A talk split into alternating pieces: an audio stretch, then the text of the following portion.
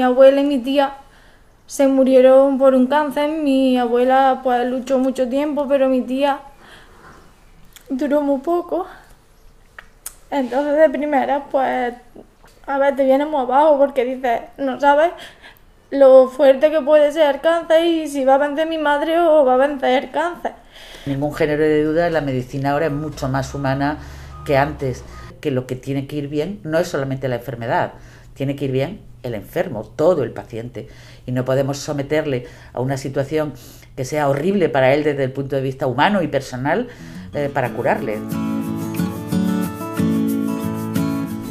Bienvenidos una semana más al espacio sonoro del Hospital Reina Sofía de Córdoba. Hoy hablamos de innovación, hablamos de humanización, hablamos del trasplante autólogo domiciliario. El hospital acaba de iniciar este programa que permite que los pacientes que necesitan un autotrasplante de médula puedan recuperarse en su domicilio con un cuidador en lugar de permanecer dos o tres semanas en una cámara de aislamiento.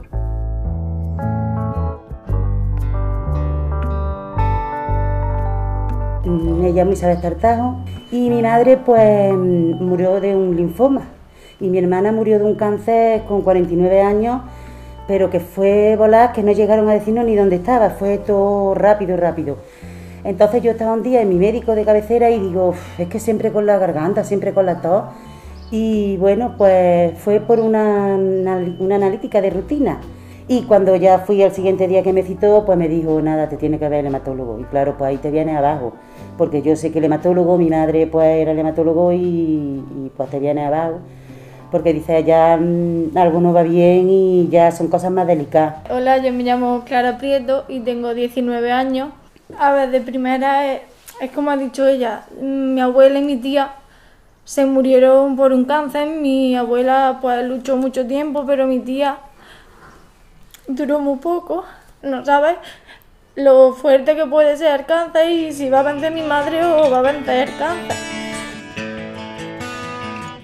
Hola, soy Estefanía García, hematóloga del Hospital Reina Sofía. En principio, cualquier paciente diagnosticado de linfoma y mieloma múltiple es candidato a trasplante autólogo de progenitor hematopoyético y especialmente trasplante autólogo domiciliario. Es decir, el resto de las otras neoplasias hematológicas es trasplante, es trasplante alogénico, es decir, el donante es distinto al paciente.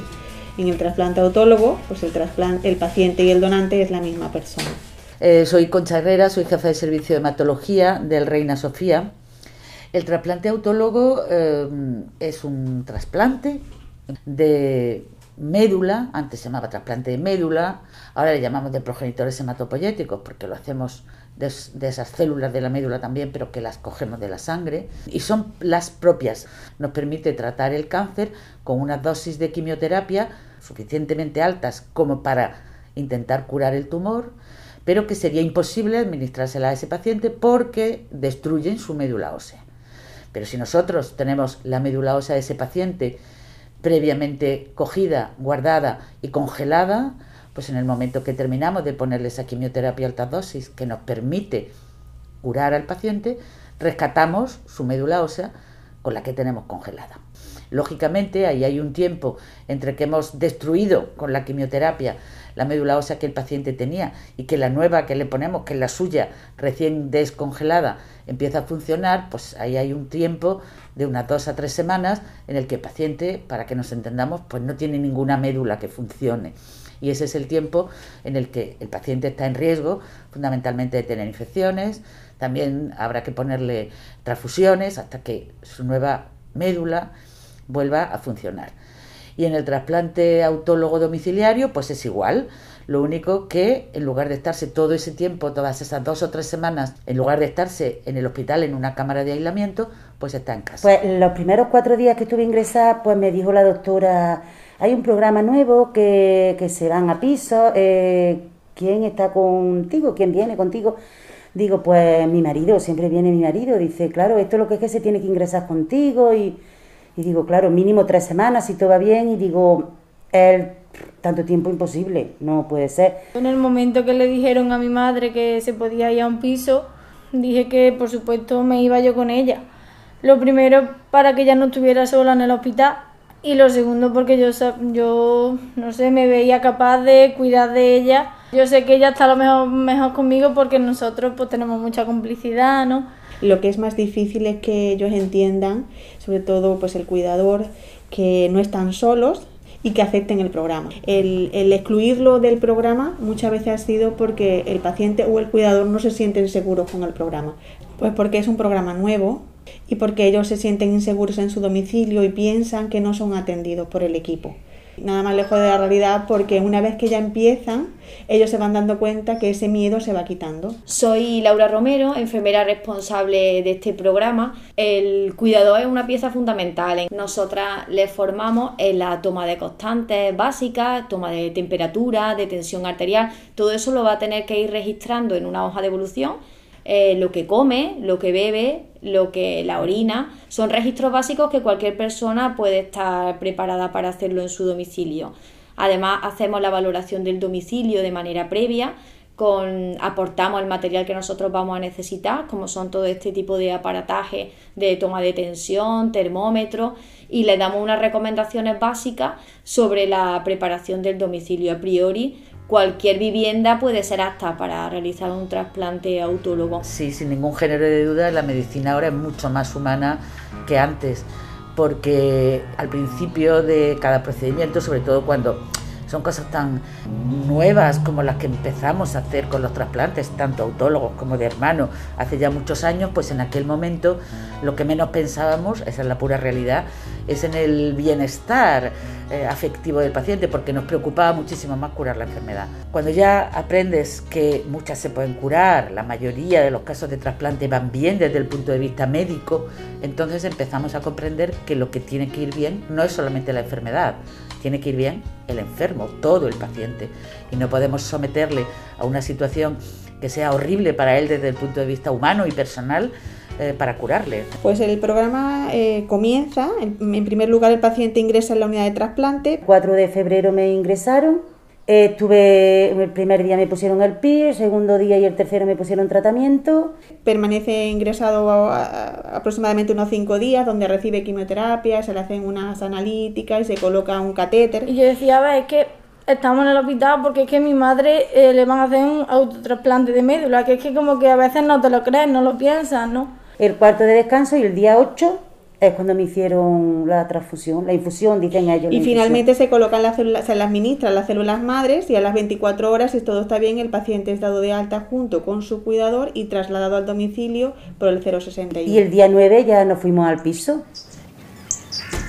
No sé, nada más llegar al piso dijimos, mira, se ve esto, se ven niños.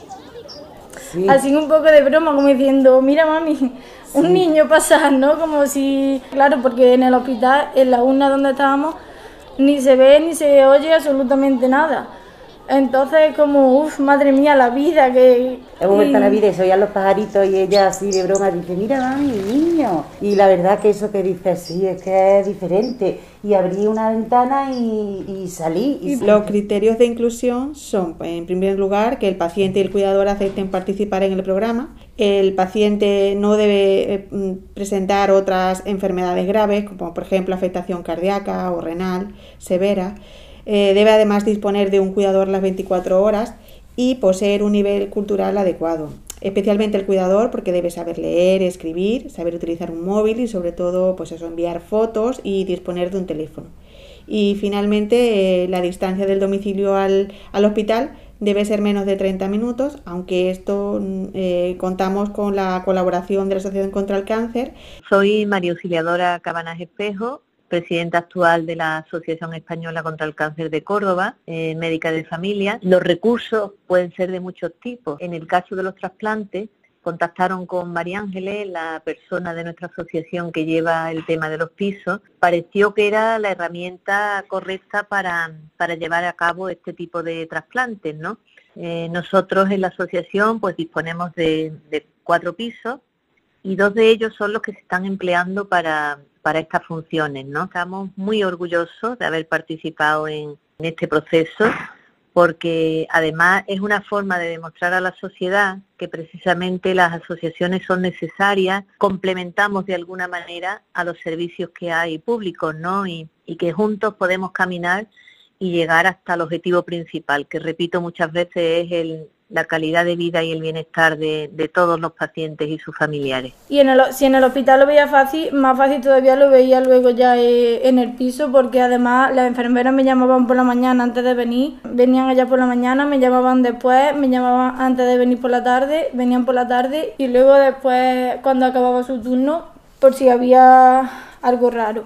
Y la verdad que, que muy bien, que por mucho que te dé miedo la aguja, que te mare la sangre, puedes perfectamente ser la cuidadora, no te cuesta absolutamente nada. La labor de enfermería durante la estancia en el domicilio eh, consiste en una visita dos veces al día, todos los días del año, donde hacemos las mismas funciones que la enfermería realiza en la unidad de trasplante. Nosotros por la mañana eh, llegamos al centro hospitalario, en primer lugar eh, revisamos todas las incidencias que ha podido tener el paciente durante el día anterior. Buenos días. Hola Laura, buenos días. Voy a llamar a Isabel a ver cómo ha pasado la noche. Muy bien.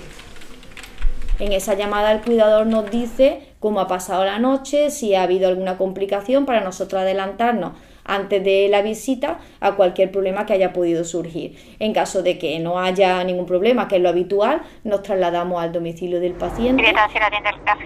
Hola, buenas tardes. Un abonado de Reina Sofía. Y allí realizamos los cuidados básicos de enfermería. Hola, buenas tardes. ¿Qué pasa, Isabel? ¿Cómo estás? Pues muy bien, la verdad que estoy muy bien y muy contenta, con muchas ganas de irme ya a mi casa. Bueno, Clara, y tú cuéntame, ¿cómo ha tenido tu madre las constantes esta mañana? ¿Qué ha apuntado? Tomado esta mañana la temperatura, la tenía muy bien porque la tenía todos los días bien Tenía 35,8. Ah, de regreso de la visita, contactamos con la hematóloga responsable del programa y hacemos igual que se haría en la unidad de trasplante. Adaptamos la medicación en caso de que haya alguna, algún cambio o todas las modificaciones igual que se haría en un paciente que está ingresado en el hospital. Sobre todo hacemos también asesoramiento del cuidador, educación sanitaria en el domicilio, resolvemos las dudas que puedan surgir y nosotros tenemos un teléfono que está disponible 24 horas al día donde el cuidador tiene el soporte de la enfermera. Nosotros siempre le decimos al paciente que el teléfono es como si fuese el timbre de la habitación, de manera que ante cualquier complicación siempre sabe que va a tener a una enfermera disponible para resolver cualquier duda o cualquier problema que surja. Todas las pastillas, todas las pastillas que se ha tomado tu madre, ¿no? Sí. Vale, genial. Bueno, pues vamos a ponerte la medicación intravenosa, ¿vale Isabel? Vale, muy bien. Venga, vamos a prepararlo. ¿Qué tal? ¿Cómo ha ido la visita? ¿Cómo está Isabel? Isabel se encuentra muy bien. Ah, la ingesta ha sido buena, eh, la diuresis también. Entonces yo creo que el éxito de este programa radica en esa comunicación fluida que existe entre el cuidador, la enfermera y la hematóloga responsable del programa. Eso nos va a permitir detectar cualquier complicación de forma precoz y que sea atendido rápidamente. Tiene una cámara reservada en la unidad de trasplantes para cualquier complicación que pueda surgir. Eh, te atienden súper bien. La enfermera, bueno, yo no tengo quejas de nadie del hospital pero es verdad que parece que la primera planta es que son especiales y las enfermeras que hemos tenido eh, yendo a domicilio, geniales, lo mejor de lo mejor. Entonces, que no se lo piensen porque es mm, como si estuvieras en tu casa, aunque no estés en tu casa, pero es como si estuvieras en tu casa y hay un cambio muy grande del hospital a tu casa. Y, te, te, te pones pues antes buena que, que allí. Y la verdad que yo se lo recomendaría a cualquiera 100% la enfermera Laura, bueno, y todas las enfermeras me decían que cuando saliera de, del piso y eso, que me iban a dar el título de enfermera ya. Y estamos encantados porque realmente es acercar la, la atención a, a la humanización de los pacientes, a su confort, para que puedan estar en su domicilio, para que no estén solos, no estén aislados en un procedimiento que hasta ahora pues se hacía en una cámara de aislamiento y realmente son pacientes que están en una situación psicológica vulnerable, tienen una enfermedad que es un cáncer y si pueden disfrutar del soporte de su familia y del confort de su domicilio, pues nos parece que es muy importante, incluso creemos que va a facilitar mucho su recuperación. Hasta aquí nuestro programa de esta semana. Gracias a nuestras protagonistas, a Isabel, Clara, a la Asociación Española contra el Cáncer y a nuestras profesionales. Gracias también a todos los que os acercáis cada semana a nuestro espacio sonoro. Ya saben, volvemos la semana que viene.